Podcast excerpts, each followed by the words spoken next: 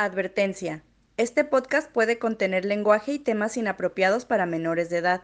Y peor aún, spoilers. Recomendamos discreción.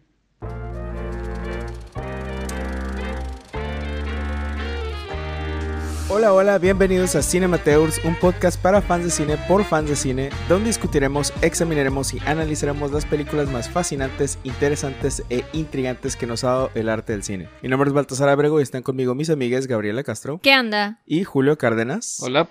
Y les damos la bienvenida a este episodio de Cinemateurs. El día de hoy continuamos con el tema de películas de Halloween. En esta ocasión es una recomendación de el señor Julio Cárdenas, eh, no el que tenemos aquí presente, sino su progenitor, su padre, su creador. El otro señor. El señor Don Julio, que esta película es Drácula de Bram Stoker. He estado practicando todo el tiempo desde que vimos la película en no decir Bram Stoker, porque por alguna razón todo el tiempo Julio, tú sabes esto porque siempre me corriges.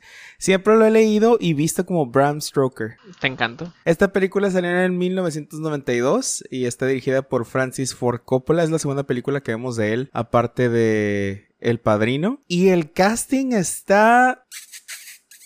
Chef's Kiss, con algunas excepciones. Algunas uh, excepciones que empiezan con K y terminan con... y tienen apellidos que empiezan con R, pero ahorita hablamos de eso. Y no sé, nunca la había visto. No tenía muchas expectativas respecto a esta a esta película porque es Drácula, es película de vampiros. Ya hemos visto demasiadas, bueno, ya he visto demasiadas películas, no aquí en Cinemateurs, ¿verdad? Porque creo que nada más hemos, hemos visto La Reina de los Condenados y... ¿Ya? De vampiros, sí. Hay que ver Twilight. Obra maestra contemporánea.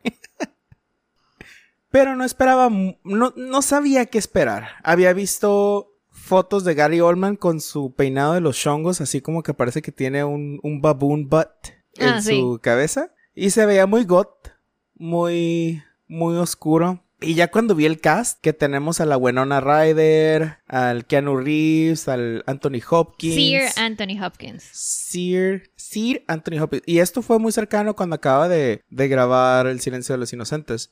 Que no lo he visto, pero nomás ver fotos de ese güey haciendo ojitos así de... ¿Qué hubo chiquita? No solo grabar, ganar un Oscar por el silencio de los inocentes. El ganador al Oscar Así es. en esta película. Y Gary Oldman, que mucha gente se mama con Gary Oldman. No conozco suficiente su trabajo. Lo más que conozco de Gary Oldman es que fue Sirius Black.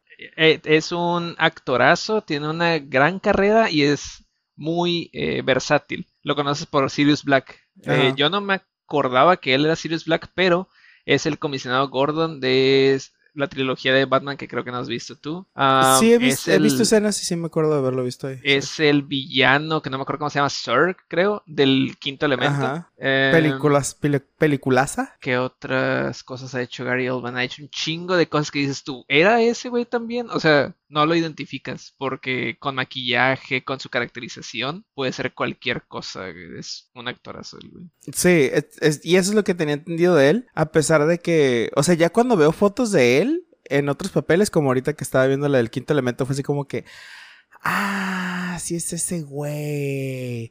Pero sí, la, la única película que me he sentado a ver así que reconozco a Gary Oldman es eh, Harry Potter, perdón, universo. Pero sí, es todo lo que esperaba la película. ¿Ustedes qué tal? Yo había visto, como siempre, un montón de parodias de esta película. Me parece que es icónica por eso, por la, la, la tremenda cantidad de escenas que han parodiado de esta película, desde el atuendo y el peinado de Drácula, el que la sombra actúa por su propia cuenta, los gritos este, del Drácula cuando lo hieren al inicio de la película o el, casi el final también. Hay un montón de parodias en Los Simpson y en otras caricaturas. Creo que- Apenas te iba a decir, creo que nomás es los Simpson principalmente. La Es, muchas es un universo de los Simpsons, o sea. De hecho, es, es Mr. Burns el que sale con el, con el, Sí. el peinado babuino. Sí. Sí, recuerdo haber visto algo así en la, en la casita de terror. La casita del árbol de terror de los Simpsons. Yo sí la había visto, de hecho la había comprado. No me Por acuerdo supuesto por que qué. sí. Y también hicimos ah, en prepa una obra de teatro, pero de las que son nomás que estás leyendo el guion, no la estás actuando así tal cual. Como si fuera un podcast, de hecho. Pionera. Y pues sí, o sea, éramos... No teníamos a todos los personajes, obviamente, nomás teníamos pues a Drácula, a Jonathan, a Mina, a Lucy y a... Ah, se me fue el nombre. Van Helsing. Hicieron una lectura dramática. Ajá. ¿En una asamblea o qué pedo? Parte de... ah, literatura. ¿Y tú quién eres? Mina Harker, obviamente. Oh my god. ¿En español o en inglés? En español era literatura, litera la clase de literatura. Wow. Pues bueno, calificación inicial yo le doy un 8. 8. Sí, creo que también un 8. Muy bien, como no tenemos nada que discutir, porque todos estamos de acuerdo, aquí se acaba el episodio. Gracias por escucharnos. Eso estaría muy pero ¿no? Ah, bueno, pues, consenso. No, pero sí, hay muchas cosas muy curiosas de esta película. Y una de las cosas que más me llama la atención es el vibe y el look de la película y el hecho de que si vamos a hab- hablar de esta película tenemos que hablar un poco de el libro de Drácula de Bram Stoker. Este libro es el culpable de todo lo que tenemos en lore de vampiros actualmente. Obviamente hay mucho lore pre-Drácula de vampiros o de otras criaturas que chupan sangre, que es de, de muchas culturas, pero Drácula llegó y hizo una cultura de vampirismo pre-Drácula y post-Drácula. Y algo muy chistoso es que, si- ¿sabes que es un libro icónico cuando hay scholars? ¿Cómo se dice scholars en español? Estudiosos Académicos. académicos. Hay, hay grupos académicos de discusión de este libro. O sea, de que no, pues de dónde sacó eh, Bram Stoker su, su figura. No, pues que es de Vlad el Impalador y que, y que es de Draculea, que es hijo del dragón y yo Draculeo, tú Draculeas, nosotros Draculeamos. Por supuesto. Sí, Para allá iba todo eso. claro. No lo Y, vi venir, pero sí, debí de haberlo hecho. y hay mucha gente que dice que no, o sea, Bram, Bram Stoker nunca mencionó a Vlad el Impalador. Es algo que algunos estudiosos académicos dijeron y todos, todo el mundo se, sí, sí fue eso, sí es de eso. Órale, y se, se subieron al tren del mame. Pero hay, o sea, cuando ya hay debate académico de, de un libro con gente muy, con una opinión así muy fuerte, es, es porque ya chingaste, ¿no? Ya es, ya es una obra icónica. Y hay mucha gente que dice que está más basado en, en Bathory. Es Elizabeth Bathory, ¿verdad? Sí, de esta, de esta mujer que según esto se bañaba en sangre de, sí. de jovencitas y bla, bla, bla. Y hay muchos temas que Drácula, eh, el libro, cementó en todo este mundo de, de vampiros. Trivia del libro de Drácula, la versión de Islandia. Hasta hace poco descubrieron, y de hecho creo que gracias al internet, que era un fanfic básicamente, que no era la traducción real. O sea, lo que ellos se tenían entendido por, ah, esto es Drácula, era un fanfic de 1901. Sí. Interesante. Incluso tiene otro título, ¿no? No, tradujo. Literalmente pensaron que era Drácula de Bram Stoker y quien lo tradujo en realidad dijo, nah, esto no me gusta, le voy a cambiar unas partes. Hizo un pinche... Se tomó su- sus, sus libertades. Ajá, en cuando lo tradujo y hasta hace poco es como, no, aguanta, esto no es la traducción de Drácula. El libro salió por ahí de, a finales de, de los 1800, poquito 1890 y algo. Sí, ¿no? Según yo sí, a lo que estuve leyendo sí. O a principios de los 1900. Por ahí fue. Y una de las primeras películas que salió de Drácula fue como en los 1930, luego salió otra en los 1950. Ha habido muchas representaciones de este libro y creo que por ahí hubo un pedo donde mamaron con el registro del libro en Estados Unidos al grado de que pues el libro ya es este propiedad pública. ¿Neta? Sí, entonces, ah, si tú quieres hacer una película de Bram Stoker, Bram Stoker en el... en- Ya te dije que nomás lo llamas Drácula. Sí, si quieres hacer una película de, de Drácula con los personajes de Harker, eh, Van Helsing, etc. etcétera, todos- todo ese cast lo puedes hacer sin meterte en pedos de... Con razón, sacaron las películas de Van Helsing hace unos años. con Hugh Jackman.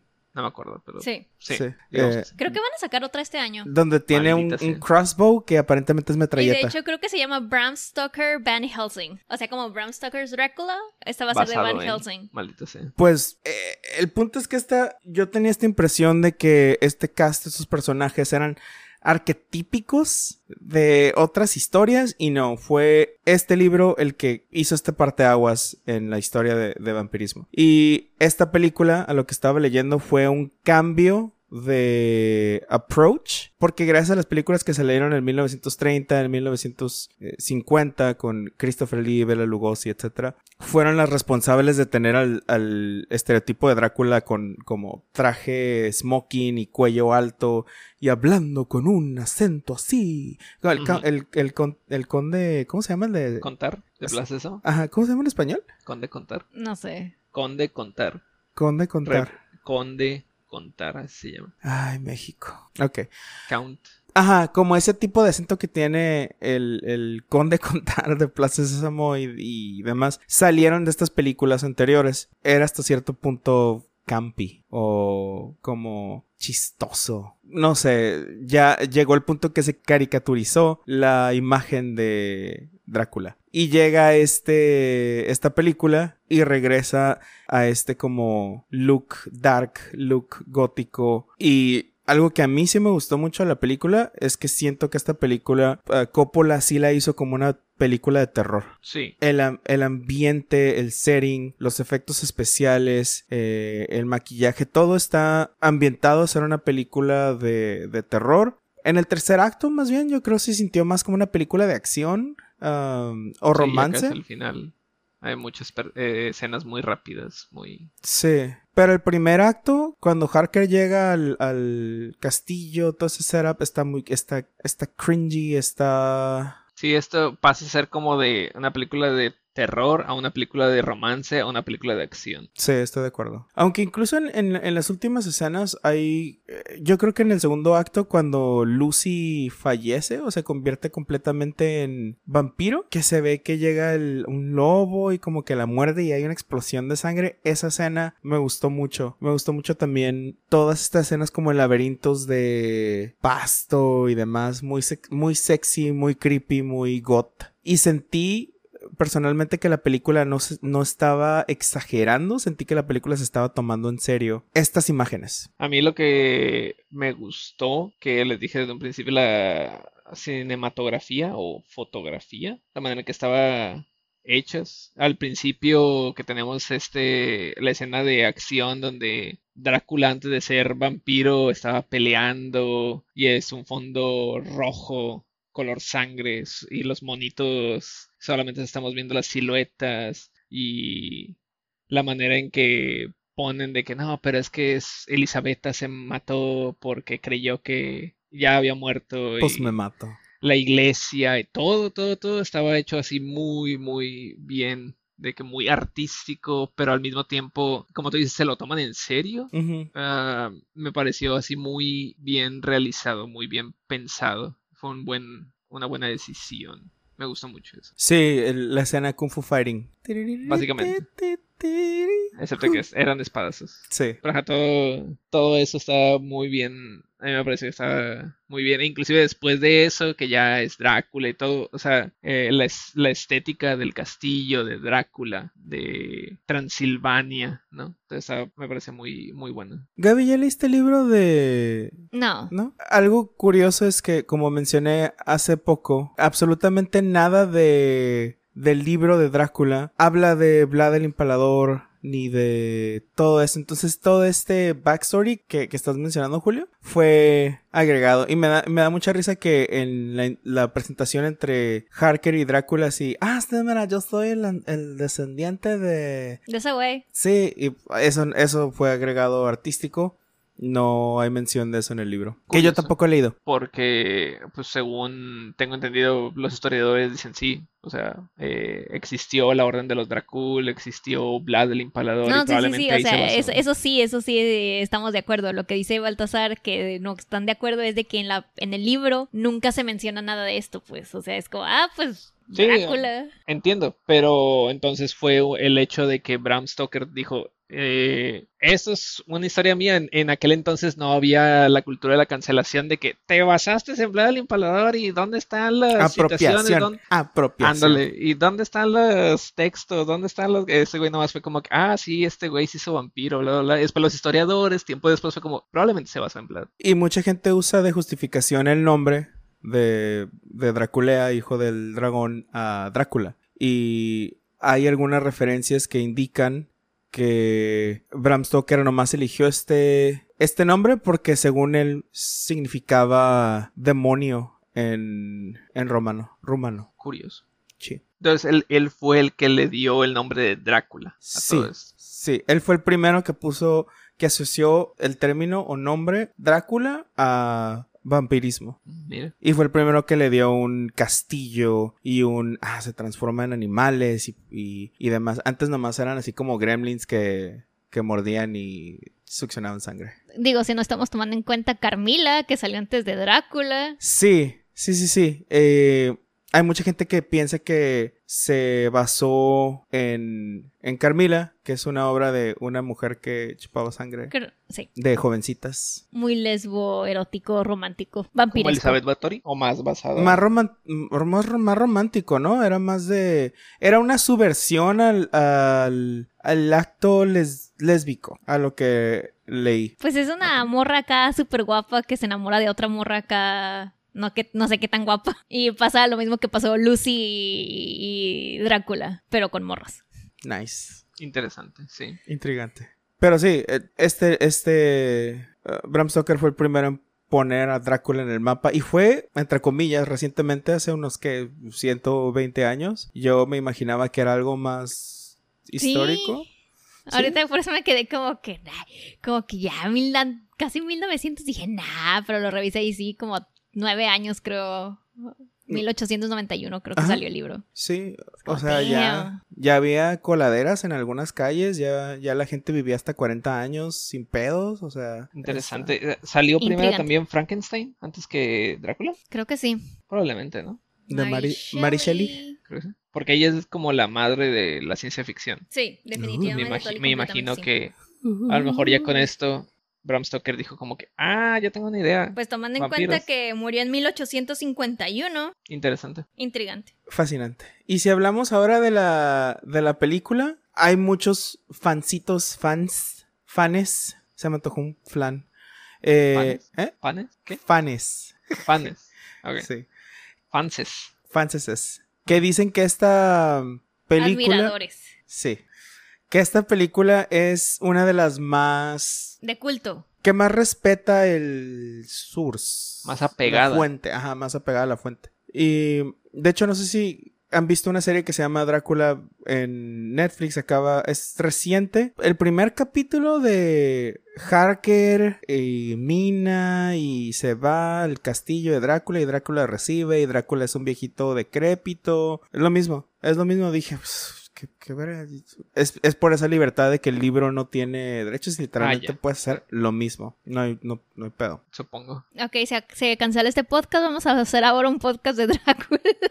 hay mucho de qué hablar con, con, con Drácula por todo el impacto que ha tenido, lo cual a mí me, me, da, me da mucha fascinación, este, este tipo de, de eventos o de, ¿cómo se dice? Cosas, objetos. Eh, elocuente como siempre. Sí, claro, por supuesto. Y se me olvidó qué les iba a decir. Ahorita les está diciendo algo. Elocuente como siempre. De- a partir de este, de este libro fue cuando se hizo esta triada arquetípica de Ganondorf, Zelda y Link en Drácula, Mina y Harker. Ah, ¿a dónde va Baltasar con esto? ok, sí. Y en la película, eh, creo que las actuaciones están muy interesantes. eh, en su mayoría, menos la de Keanu Reeves se me hizo muy. Pues es que también su papel es muy simp, muy... Ah, pues vengo a hacer un trabajo, pero pues me están chingando y es como, oh, no, mine. O sea, no, su papel realmente es hasta cierto punto secundario, de no ser por la importancia que tiene este personaje con, a comparación de Drácula y. Mina. O sea, nomás porque está como ahí estorbando la relación de estos dos personajes. Es importante, pero de lo contrario, quería su participación. Y a, y a todo esto, ¿qué pasó con ese güey? Porque creo que me quedé dormido. ¿Con. Harker? Sí, con Jonathan. Ajá.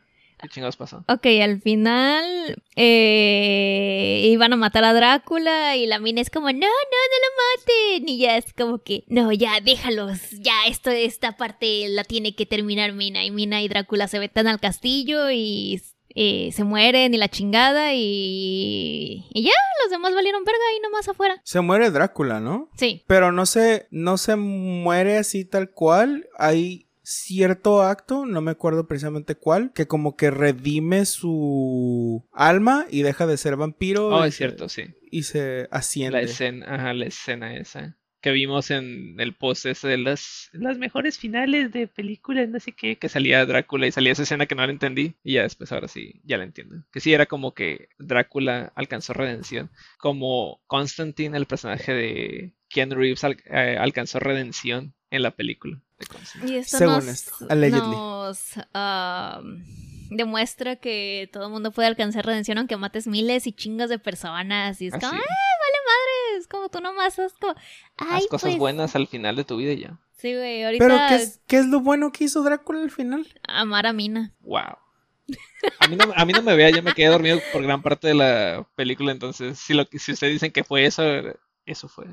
Les creo. Cuando lo, cuando lo vi no pensé en esto, pero, pero ahorita me estoy quedando que, pues, ¿qué hizo ese güey? Sí demostró algo de humanidad, porque cuando Recordemos, eh, perdón por interrumpirte, pero recordemos que ahí está el, el punto clave, es que todo esto empezó porque Drácula, bueno, ¿cómo se llamaba el güey? Vlad. Vlad, claro. Vlad peleó en pos de la iglesia, sus guerras santas, y luego alguien le mintió a Elisabetta, se suicidó, y la iglesia es como, pues se suicidó, está en el infierno, ya se chingó, y este güey es como que, qué vergas, entonces ¿para qué estoy peleando? Y se encabronó, eh, le encajó la espada a la cruz, cometió blasfemia, metal tomó la, as fuck, la sangre de Cristo, que por alguna razón todo empezó a salir sangre de la- a la chingada, y eso lo convirtió en vampiro. Entonces, probablemente el que se haya reencontrado... un crucifijo y una espada. el- Si eso probablemente- se necesita. probablemente el que ya por fin haya reencontrado a la que por alguna razón es la reencarnación de Elisabetta y la haya encontrado y haya culminado su amor ya de que, ah, ya por fin te encontré. Eso probablemente fue lo que hizo que se redimiera, que no lo hace, no le da más sentido, pero así lo entiendo yo. Y, y creo que tiene razón, porque ya cuando se da cuenta de esto, dice, hazte todo esto, todo esto fue sin sentido. Ya, o sea, perdón, Chuy. Y Jesús lo perdona y ya, se va al cielo. Sí, ¿Ves? Pelado. sí, Pelado. bien chido. Ah, Otra cosa que quiero traer aquí es eh, un algo que me que nos enseñaron cuando tuve el, el único pinche semestre este de apreciación cinematográfica en la prepa. El, el- la única, Lo único- la única credencial que tengo en este show la única credencial que está avalando a todos nosotros todo aquí esto, en este podcast. sí. fue un concepto que se llama el Star System, Ajá. de que cuando una película quiere este tener éxito en, ta- en taquilla, aunque la historia, aunque todo lo demás valga verga, dicen, hay que invertirle dinero en traer un chingo de nombres importantes. Creo que esta película lo tiene y es un hecho, pero no, no podemos decir esto tuvo éxito solamente porque tuvo grandes nombres. Tuvo grandes nombres, pero el director es un gran nombre. Entonces, probablemente el estudio fue como que, Coppola, tú dinos cuánto dinero quieres. Fue como que, tantos millones, va, aquí está. Y échale aguacate. Porque tiene a Keanu que, según leí en la trivia, fue como. El, el Coppola años después fue como. Sí, la cagué en, en traer a Keanu, pero necesitaba un jovencito acá guapo. Sí. Y Anthony Hopkins acababa de ganar un Oscar, como ya lo dijimos. Entonces fue como que Hopkins. Inclusive otro. eh, ¿Quién era? Que tú estabas diciendo. Liam. Neeson.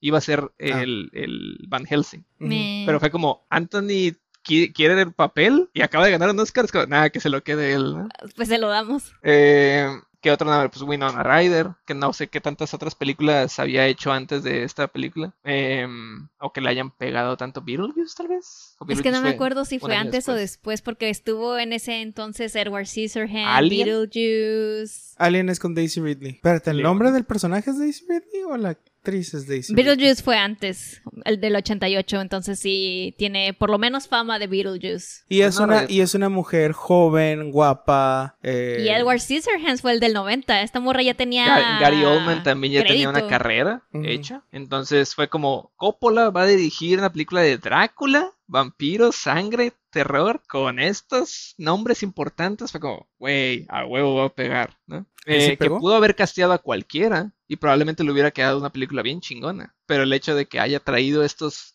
nombres chingones, con experiencia, con carrera, le agregó. Anthony Hopkins vino solo, he de decir. Sí, pero ah, es Anthony Hopkins. Ese güey ya tenía carrera, ya tenía Oscars. Entonces, El, el casting es de las mejores cosas de esta. sí, ¿tiene Esta Star película. System? Sí.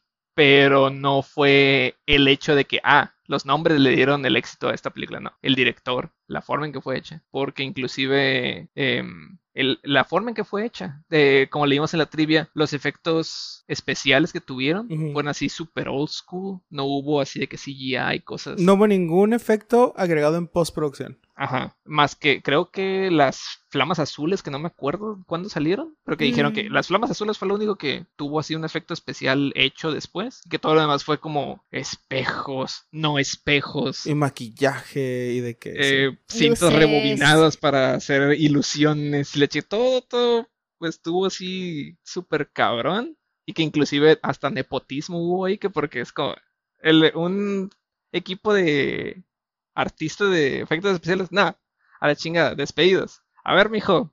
eh, su hijo Roman, eh, era literalmente su hijo. A ver, mijo, usted sabe moverle a la computadora, usted sabe PowerPoint, dale, usted sabe Paint. Di, sabe di que no trajo a su sobrino. Ya, eso hubiera sido el colmo. ¿Su sobrino? Nicolas Cage es su sobrino de, Fran- ah, de ciertamente. Dios mío. Francis Ford Coppola. Qué bueno. Ah, me hiciste acordarme de, de que existe Nicolas Cage y no sé por qué su cara me da cringe. Sí, a mí también. Ah, anyway, estoy de acuerdo contigo. O sea, todo ese, ese. El cast no hizo la película. El cast le, le agregó la especie. Pero toda la base de la película yo creo que es, es excelente dirección. He de decir que también parte de la película se la llevó la que iba a ser la directora de arte que terminó siendo la directora de, dis- de um, no disfraces, vestuario, que ella diseñó todos los vestuarios y la neta le quedaron bien pinche chingones. Te digo, icónico. O sea, ya ahorita ves a un Drácula así con el, el Babuino. peinado ese ajá, de babuino de corazón blanco hacia arriba y es tu Bram Stoker. Le están parodiando la película esta. O simplemente una toga roja completamente con un, un Pinche velo trenesote, pinche. Qué perra la Drácula. Ajá, eh, que así, bien- tras, Trenesote. Bien fab. La Drácula. Ajá. La Drácula. que de hecho hay una, hay una competencia de drag, de horror que se llama Drácula. Anyway. Exacto. Digo, yo quiero hablar de los tres chiflados, o bueno, los tres simp del- de, Lucy. Ah. Güey, los Ah, tres los simp de. Lucy fueron los mejor de la película. Eran- El- ellos y Van Helsing. Debatible, pero ok. No, ellos Explícate. fueron. Los tres mosqueperros, sí, están chidos. Era Quincy, el tejano. Eh, Yo no, no, no me sé los nombres, solo sé Ah, que ¿ya era el que eligió, el, Home- el Homewood. cowboy y el, Homewood, ajá, ah, sí. y el doctor. Supongo. La cara de Julio de. Es que, es no, que no lo notaste. Gaby, Gaby es como que vamos a discutir esos tres personajes. No sé quiénes son ni cómo se llaman, pero es, es A, B y C. Fulanito Güey. 1, fulanito 2 y fulanito 3. Los hombres son lo de menos, lo importante es el doctor, el cowboy y el que sí eligió Lucy. Y lo más importante es que los tres están guapos. Ah, sí, sí, sí. Está. Digo, pues por algo los quería a los tres. Si no estaban de Lucy's. Goals. Oye, pues sí, tiene a tres encima de ella. Y, lo, y Drácula también acá. Tiene su. Pero me dio un chorro de cura que estos vatos, o sea, no solo Lucy lo rechazó, sino que es como... Ahí el doctor y el cowboy hubieran dicho, no, pues sabes qué chingue su madre, yo me voy. Pero no, ahí siguieron y después de que Lucy se murió y todo el pedo estaban los tres, no, pues vamos a matar a Drácula. O sea, ellos no tenían nada que ver, no tenían nada que hacer ahí. Es como simple y sencillamente porque pues, pues es nuestro deber, como ahora sabemos que existe esto. O sea, ya ni siquiera por Lucy, porque era de que Lucy ya se había muerto, ya la mataron, ya. F. A ver, que, o sea, Julio, en el pasado a eso se le llamaba ser caballero. En los 2000 eso se le llamó ser creepy. Pero como son guapos, no aplica. Y ahora se le llama estar enculado. Estaban vinculados, sí. Sí. Pero está bien chido porque, o sea, era como los goals del poliamor en ese entonces, ¿no? O sea, elige a uno y ahí están todos los otros y, ah, sí, yo sé que te, a lo mejor sí, sí te besuqueaste mi morra, no sé, ay, pero somos sin compas, o sea, qué chido, qué bonito. Y ahí van tras, con el Van Helsing, con el Jonathan, como, ah, sí, pues ahí vamos los tres también. Y es como, güey, qué lindos. Que lo triste es que, pues, uno de ellos peina, ¿no? El cowboy, si no me equivoco. Quincy, F. F. ¿De qué le sirvió su cuchillote? Cushiot. Sí, no, era, pues, eh, si es el cowboy, eso era lo que al principio fue de que, ay, mira qué cuchillote, y saca un pinche machetote acá, como, sí, mira, bien, bien grandote, y llega el otro güey, ay, sí, fulanito, y ya se queda ahí solo con su cuchillo. Todo meco. Que pensé que a lo mejor le agregaron una muerte así como en bichos. Dibujamos una muerte porque la profe dijo que tenía que ser realista. Pero no. este, ¿te acuerdas de bichos? No, bueno, no me acuerdo de esa escena. Yo Me acuerdo de la tampoco. película. Ok, cuando nos toca ver bichos, se acuerdan de eso. Pensé que esa, esa muerte agregada era para que, pues, si tienes todo un party y van todos contra el malo, el malo no mata a nadie, no le da emoción, no le da ese ese ah. Eh, me pareció una muerte innecesaria. Ajá, exacto, fue como una muerte innecesaria, pero sí está en el libro. Sí es cierto, el, el support cast también estuvo muy entretenido. Lucy y todos sus como 20 amantes. Estoy sorprendida que no sé si es porque en el libro no los mencionan o qué pedo. Ajá. Que los papás de Lucy, bien gracias. O sea, sabemos que son de aristocracia y la chingada, pero nunca los vemos. Es como su hija se está muriendo, se está convirtiendo en vampiro. ¿Y dónde están los papás? ¿Quién sabe? Ahí nomás están los, los pinches. Los tres simp. Pues es que Lucy ya tenía como 19 años, ya estaba mediana edad y ya Sí. estaba ya estaba prometida. Sí, pero no sé, pero no estaba casada. Eso quiere decir que debía seguir viviendo con sus papás. No sale para nada el papá. No, ni la mamá ni nadie. Mm. De Mina sí. Tampoco. Es como pinches morras. Miren, nomás es una agregada cultural ahí. Y de la época victoriana. No, pero todo el tiempo. Pero Mina sí era ah, maestra, creo que dijo en algún momento. Entonces ella sí era de que, ay, pues yo voy para acá y voy para allá porque depende de quién la contrate. Eso sí se usaba mucho. Tal vez una era institutriz y la otra era meretriz. Ajá. Desde que dijiste institutriz, yo sí, meretriz, meretriz, meretriz. meretriz. Claro que sí. Qué horrible. Es la primera vez que escucho esa palabra, entonces no. Eh, eh, es una forma más bonita de decir frostifruta. Ah, muy bien. Sí, Sí. así es. Más académica. Más, sí. Elocuente. Sí. Creo que no podemos hacer mucha crítica de los, de los personajes porque eh, las dinámicas entre ellos son basadas en el libro, no tanto propia de, de, de la escritura de este guion ni de la dirección de Coppola. Lo que sí es que las actuaciones, Anthony Hopkins, yo creo que se estaba, estaba cagado de la risa, nomás actuando sus, sus, sus escenas, súper bien, todo súper creíble, su, su delivery súper bien, no, igual con Gary Oldman. Incluso a pesar de que casi todas las, las cosas que dice Drácula son, si las dices mal, yo creo que pueden ser cringy o campy o chistosas o sonar Crucé océanos de tiempo para verte. Así, así pueden sonar, pero con Gary Oldman no sonaron así. Exacto, güey. Gary Oldman es un actorazo. güey. Es una riata. Así. Así es. Mis respetos para Gary Oldman. Y yo estoy de acuerdo con Coppola de que Keanu Reeves Eh, También, según el mismo Keanu, venía de grabar otras películas, Ah, así como sí. una detrás de otra, detrás de otra, y que ya cuando llegó a esta fue como, ya estaba muerto por dentro y que ya por eso no pudo Yo estaba hasta eh, la madre. entregar más energía, pero digo yo, ha estado haciendo eso desde toda su vida porque no le vi mucha vida yo tampoco en Constantine, y lo dijimos, que y se dijo, es- se sabe. En la Matrix, en las tres películas, como ese es el papel de Keanu, eso es lo que esperas de él. Inclusive ahorita que vimos esta película que es del 92 fue como, güey, Keanu siempre ha actuado igual, así de seriezote, morro meco, pero guapo. Ustedes ¿Qué que es lo jugaron la de Cyberpunk. Que de hecho yo no lo he jugado. Él no ¿eh? lo ha jugado, porque no lo he jugado. ahí lo tiene, pero no ha jugado. Eh, ahí sí entrega más energía, pero solamente estamos escuchando su voz. Entonces, lo, el personaje que vemos, la mayoría de las veces lo vemos con unos pinches lentesotes. Entonces, eso lo ayuda a que no te fijes mucho en qué expresión está usando. Y aparte lo pudieron haber animado bien los animadores del juego. Es como que Keanu no está ahorita nada. la- Ah, pues yo manualmente de Keanu Reeves así, ¿no? Ajá, yo manualmente le pongo ahí que mueva la boca y que haga expresiones faciales aunque él no lo haya hecho. Eso le pudo haber ayudado. Que La voz es lo único que lo salva. traigo de nuevo la misma pregunta que hice en Constantine. ¿Keanu Reeves es buen actor? Está guapo.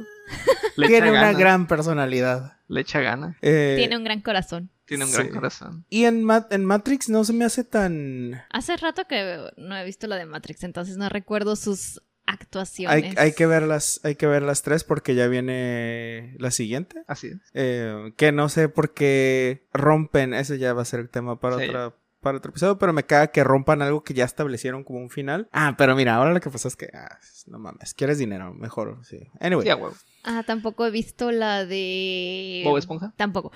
¿Sale Keanu Reeves en Bob Esponja? Sí. En la nueva Fue, película. fue parte importante del trailer. Fue un meme. Sí. Ya me acordé, sí es cierto. No, la de John Wick. Tampoco me gusta. Yo no la he visto, ni una de las como cuatro. De, de repente estás volteando para un lado y volteas y ya hay una película nueva de John Wick agregada a la colección que no he visto. Así es. Es como, como contenido de Star Wars. Nadie lo pidió, pero está saliendo, está brotando. Como volteas y de repente tienes un bichito volándote a la cara y te y así, de esa Sí. misma manera son las películas de John Wick. También volteas tiene y, una ¡ay, nueva de los 47 Ronin. Eh, Hollywood rehaciendo películas. Que de hecho algo a, a propósito de Hollywood ah, interpretando otras culturas, eh, el acento británico de Keanu Reeves y de Winona Ryder, ah, creo que como que a muchos personajes se los olvidaron que el setting de esto era Londres. Y había algunos. Lucy tenía. Sí tenía un personaje de, de repente medio. medio británico. Pero todos los demás, como que sí, como que no. Como que. Ay, esta vez se me olvidó. Ahora que lo mencionas, no, no me di cuenta de eso. Exacto. Exacto. Pero, hey, ¿qué tal Drácula? Que hablaba así de que, uh, yes, I come from the Drácula. Eh, pues es que Gary Oldman sí es británico, ¿no? Creo. Actorazo, una reata. Pues mira, sale en Harry Potter, por lo tanto tiene que ser británico. Sí, cierto, ¿verdad? Harry Dios. Potter dijo. Dijo. Este. Brexit, solo británicos. Interesante. El abogado del diablo también sale, pero tampoco lo he visto. Esa está chida, ya la vi. Pero es un personaje meco. Mm. Sí. ¿Escenas favoritas? Mi escena favorita. Hay muchas que se me vienen a la mente. Estas escenas donde ya llega a Londres y empiezas a echar a Lucy. eh, me gustaron. Son como muy gots. Muy darks, muy caga murciélagos. No, sí, like. Hay bestialismo, no, eso no está chido, pero like. Fue ahí en esa parte donde Un chango se coge a Lucy. atrapan a el hombre lobo en el que se transforma Drácula y se transforma en un montón de ratas o algo así. No, es es casi el el final. final. Sí. Ah, me acuerdo de ese que me quedé como, qué chingados. Pero sí, probablemente es- esas secuencias. Todo lo respecto a Lucy estuvo. Me gustó mucho. A mí me gusta la escena donde están. Donde Lucy todavía está viva, pero así barely. Y que están los tres mosqueteros ahí, junto con Van Helsing. Güey, amo, amo esas escenas. Creo que la razón por la que me gustan tanto es porque los vatos realmente quieren a Lucy. Y, o sea, Lucy te la pintan como esta morra es pinche rica, lo pendejo es de aristocracia. Pero ellos no están ahí por el dinero, están ahí porque quieren a la morrita. Y es como, güey, qué lindos. ¿Con quién la shipeas? Con nadie, con los tres, güey. Es más, poliamor y aquí. Sí, sí, harem, harem. Sí. Eh, creo que ese sería mi. um, ¿Cómo se le llama cuando son. Mi spin-off. AU spin-off. Alternative Universe. Estaría chido. Creo que mi escena favorita es cuando va este Jonathan a Transilvania. Todo el, el- desde que llega al país, en lo que va al castillo, se queda ahí las primeras noches en el castillo por eso, de las escenas icónicas que han parodiado en otras series, que ya por fin digo, ok, ya por fin vi de dónde sacaron esto y qué tan parecido era la parodia a lo real. eh, que igual así algunas escenas de que, jaja, qué mamón, ¿no? De que en el cielo los ojos de Drácula vigilando a Jonathan. Eh, y en el castillo la escena esa de que, oh, cuidado, no te, no te Cortes. cortes, este, cuando te estés rasurando y que se voltea y chupa el Ah. rostro y ah, la, la navaja. Que Gary Oldman está bien pedo en esa escena. Sí, según la teoría estaba bien pedo. Ah, pues es la única escena que viste despierto, yo creo. Sí, probablemente. Ya después de eso, fue, ok, ya vi lo que quería. Bueno, y sí, esas fueron mis escenas favoritas, las del castillo. Pues bien. Calificaciones finales. Ocho porque hubo muchas chichis. Hubo muchas. chichis. Hubo Hubo mínimo, muchas como- chichis. hubo mínimo Ah, sí, esa es otra parte de trivia que nadie les quería. O sea, las morras cuando las contrataron les dijeron, eh, va a haber escenas desnudas, como, Simón, Simón, hay pedo. Y ya a la hora de la hora es como, "Ah, di- di- dile que se desnude, dile que se desnude. No, no, no, dile tú. Nadie les quería decir. Pobrecitos, to- todos Ah. bien co- Es que eran los noventas, era otro pedo. Pero, a pesar de que les daba mucha pena, vimos cuatro pares de shishis, las tres vampiras, las de Lucy, y aparte Winona, probablemente no porque no le han de haber llegado al precio, o porque no es ese tipo de actriz y porque ya era más conocida, pero tenemos una escena donde está bajando las escaleras en camisón y es hipnótico. Así es. Yo estaba debatiendo entre si bajarle o subirle del 8, porque por una parte, iconografía, este, presencia de la película, el cast, el- el- la dirección de Coppola, y por otro lado, como pues, Keanu Plot. Reeves, pero por otro lado, así como pues chichi y, y- y- sexiness, Y Drácula vestido como aristócrata. como Mm, steampunk. mm. Bueno, se, se llama steampunk. Sí. 8.5. La voy a subir. Porque Coppola se la rifó. Aunque habiendo dicho eso, no estuve tan, en- tan entretenido por la película. No sé si a lo mejor fue. El final se me hizo medio flojito. Digo, eso es culpa de Bram Stoker. Sí, y una cosa más. Hubo algunos errorcillos con las pelucas. De repente.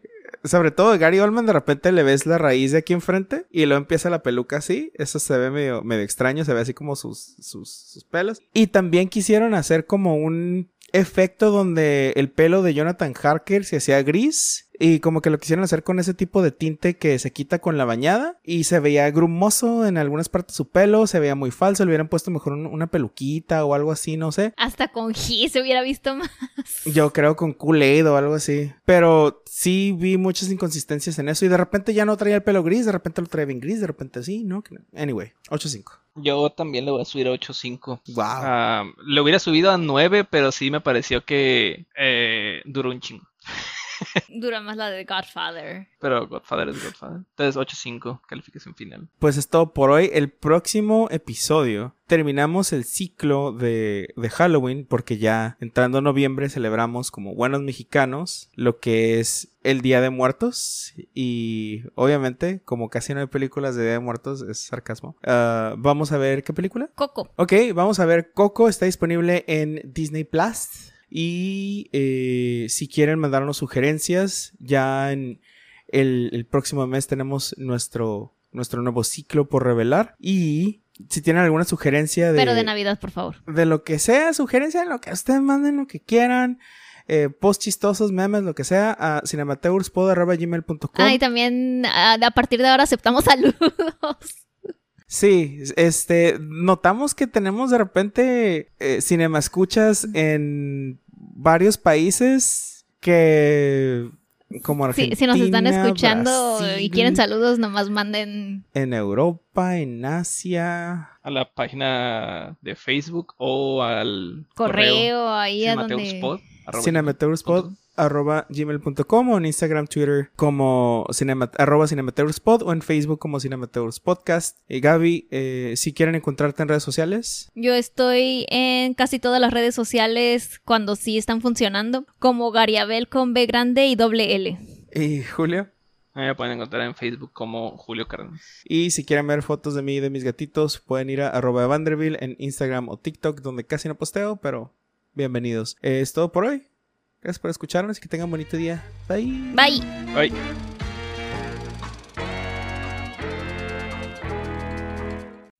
Nuestra advertencia fue grabada por Mariana Kramis. Nuestro intro y outro musical es la pieza Jazz Fiction del artista Tacos-Burrito disponible en SoundCloud.